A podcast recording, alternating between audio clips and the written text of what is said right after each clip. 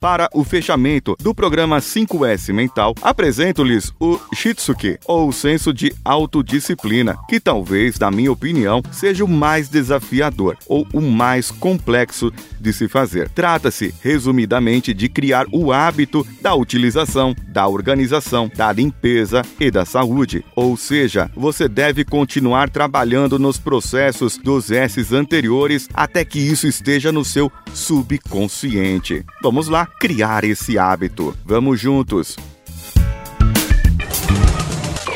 Coachcast Brasil apresenta Drops Coachcast, o seu drops semanal de motivação.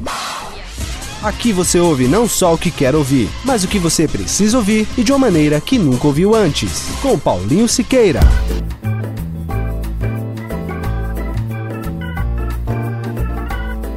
Para que você tenha autodisciplina de fazer todos os passos anteriores, o ideal é que você se pergunte quais são os meus objetivos em cada um dos 5 S's. Por exemplo, você pode dizer que para a utilização de padrões mentais, de padrões emocionais, você queira utilizar mais palavras brandas durante o seu dia a dia. Para a parte de organização, tanto mental ou gestão de tempo, você quer ter mais tempo para sua família, para seus amigos e para fazer exercícios. Na parte da limpeza mental, limpeza emocional, você pode querer conhecer pessoas que compartilhem dos seus novos comportamentos e atitudes. E na saúde, você pode querer atingir o peso saudável. Nas empresas, quando implantamos esse quinto S, já nesse passo, para que mantenha a ordem, é necessário envolver toda a empresa e todos os colaboradores, para que eles tenham comprometimento, ética, responsabilização por aquilo, melhora no procedimento, respeitam mais as suas normas, melhora também a comunicação e tem maior atenção ao delegar as responsabilidades e autoridades. Se você pegar o seu corpo, eu posso te dizer que cada membro dele faz um papel, não é verdade? Lembra do S anterior, da parte de saúde, em que dissemos uma afirmação que cada célula do nosso corpo sabe o seu papel, porque isso está no seu DNA. Se cada membro do seu corpo fosse um departamento, como os da sua empresa, cada um tem uma função e você precisa que tudo funcione de acordo e você então começa esse quinto S respeitando os seus limites, os seus padrões, mantendo seus pensamentos controlados, respeitando o seu corpo. E se você mantém o seu pensamento controlado, fará com que a sua comunicação, paciência e respeito a outras pessoas também seja melhorado. Mas se os outros não te respeitarem, isso é outro problema. E aí passaremos a mudar a forma de pensar, mas não hoje, porque isso é tópico para outro episódio. Para começar a praticar o quinto S, vamos começar a detalhar os objetivos de acordo com os exemplos que eu dei acima. Eu dizer que você vai utilizar palavras brandas é meio subjetivo, não é? Porque você pode ser uma pessoa que fala muito palavrão, uma pessoa que fala muitas coisas, palavras ofensivas, que tenha, digamos assim, uma pessoa ranzinza, então você começa a determinar quanto eu quero ficar menos ofensivo, menos ranzinza como eu posso trabalhar essa meta? Ora, de cada 10 palavras que eu uso, 10 são palavrão, então eu vou diminuir para 5 e você coloca a meta e começa a trabalhar com isso. Depois, na parte de organização, ter mais tempo. Você precisa saber qual o tempo. Lembra da gestão do tempo? Pois é, esse quinto S, ele é nada mais do que aglomerar, do que juntar, consolidar todos os outros S's em um só. Você vai pegar a sua gestão do tempo, vai colocar ela aqui e falar: eu preciso de três horas para passar com minha família. De onde eu vou tirar essas horas? Lá das horas que você vai delegar ou eliminar daquilo que não é necessário para você. Na limpeza, você tendo práticas saudáveis, vai procurar amigos que também tenham essas práticas saudáveis. Assim, todos vocês poderão partilhar de novos pensamentos e você estará participando dessa parte da limpeza também. Atingir peso saudável, que é o quarto S na parte da saúde, você precisa saber quanto você pesa, qual a sua taxa de gordura atual e qual a desejada, qual a taxa de gordura desejada e o peso desejado também. Assim, você terá uma meta. Porém, não adianta nada. Você definiu aqui o seu objetivo, deixou ele claro Mas para que isso aconteça, ele tem que ser alcançável. Nada de eliminar 10 quilos em um mês, nada de aprender inglês em dois meses. Você precisa ter algo que seja realmente alcançável. Esses objetivos eles não podem influenciar negativamente os outros S. Por exemplo, você quer ter práticas saudáveis, melhores amigos saudáveis também e entra para uma academia de CrossFit. Olha, é tudo de bom. Porém, o seu médico te recomendou que você não pode fazer esforços na coluna. Então isso iria influenciar negativamente o respeitar o seu corpo. Você deve definir o que quer realmente. E dois pontos aqui para fechar essa parte. Primeiro, estar disposto a mudar. E segundo, seguir na mudança do seu hábito. Ao você trabalhar os dois primeiros S's, podemos organizar e utilizar crenças fortalecedoras ao invés das limitantes, como padrões de pensamento que podem lhe levar a outro patamar. Sim, eu estou falando de pensar positivo, mas de uma maneira que transcenda o autoajuda que muitos criticam. Você deve acreditar que é capaz, mas deve também agir e demonstrar que é capaz com os seus resultados. Eu sempre digo que acreditar não basta, precisamos sim de ações. Quando se faz isso, você diferencia o que é fantasia do que é realmente pensar positivo. Por exemplo, eu tenho 20 anos de idade, sem profissão e formação, me olho no espelho todos os dias e digo: Você é o presidente do Facebook. Isso é fantasia, para não dizer loucura. Agora, pensar, daqui a 10 anos, você será o mais jovem executivo a assumir a presidência de uma multinacional. Pode parecer desafiador, realmente é, mas não é impossível. E esse pensamento,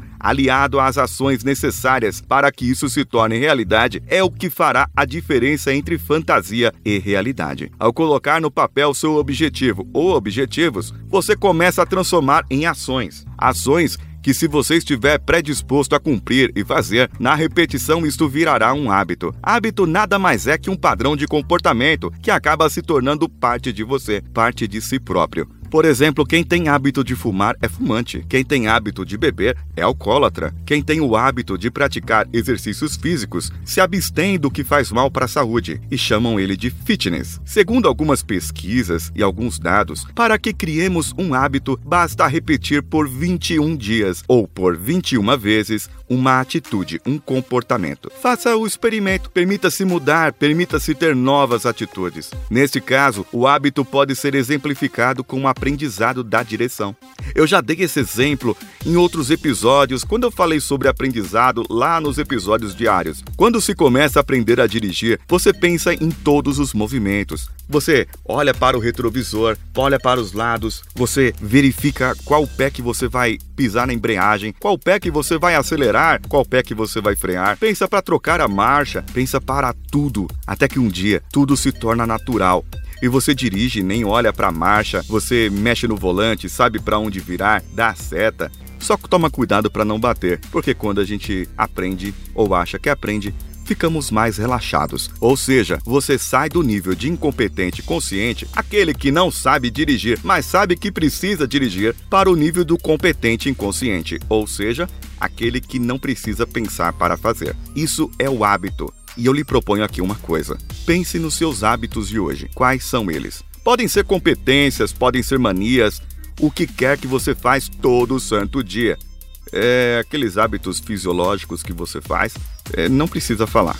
Mas eu gostaria que você fizesse uma lista de quais deles podem te ajudar com cada um dos seus objetivos e quais os prazos para alcançá-los. Por exemplo, você tem mania de anotar coisas. Isso é um hábito. Como você pode utilizar esse hábito de anotar coisas para que você fale palavras mais brandas, para que você atinja um objetivo do peso, para que você tenha mais tempo? Isso é um hábito bom que pode ser utilizado para você? E quais os outras manias, outros hábitos que você tem que podem te ajudar no alcance desses objetivos? Coloque seus objetivos em uma coluna, na outra coluna coloque esses hábitos e na terceira coluna você vai colocar quais os hábitos que você tem e que não gostaria de ter. Por exemplo, arrotar após terminar o almoço. Ora, é fácil, é só parar de tomar refrigerante junto da comida. Mas qual hábito ruim? Dormir demais, dormir de menos, não cuidar da saúde, trabalhar demais, procrastinar. Quais os hábitos ruins que você tem que podem atrapalhar no seu desenvolvimento desses objetivos. Esses hábitos ruins, quais você vai trocar. Qual seria um hábito bom para que você não procrastine, para que você durma menos? Quais seriam as atitudes que você deveria tomar para que isso fosse o contrário e que você pudesse transformar isso num hábito bom? Eu te proponho esse desafio. Faça isso e me mande por e-mail a sua lista. Me mande por e-mail e eu vou ter o prazer de compartilhar com você algumas ideias que você pode ter. Um, dois, três. E eu vou ter o prazer de compartilhar com você para que você possa ter novas ideias para crescer e mudar. Uma das maneiras de você fazer isso é estabelecer pequenas metas complementares para cada objetivo seu. Assim, cada uma poderá treinar. Um, dois, três. Assim, em cada uma, você poderá treinar cada novo comportamento. E virando um, dois, três. Assim, em cada uma, você poderá treinar cada novo comportamento, que virarão novos hábitos na sua vida, bons de preferência. É assim, você poderá cumprir o que Mahatma Gandhi disse: as nossas crenças se transformam em pensamentos, nossos pensamentos se transformam em palavras, nossas palavras se transformam em ações, nossas ações se transformam em hábitos, os nossos hábitos se transformam em valores e os nossos valores se transformam em destino. Se você gostou desse episódio, vai lá, mande um e-mail para nós, contato arroba coachcast.com.br. Dê um page view no nosso site, coachcast.com.br e coloque o seu comentário lá. Nós vamos ler muito em breve esses comentários. Você pode compartilhar-nos pelas redes sociais, Facebook, Facebook Groups, Instagram, Twitter. Procure pelo Coachcast BR. As minhas redes pessoais é o arroba decanhota, no Twitter, no Telegram, no Instagram e no Snapchat também. Participe da nossa pesquisa de satisfação, pesquisa de levantamento de ouvintes. O link dessa pesquisa está no post desse episódio, com a edição e ajuda do Danilo Pastor da Nativa Multimídia. Eu sou Paulinho Siqueira. Um abraço e vamos juntos.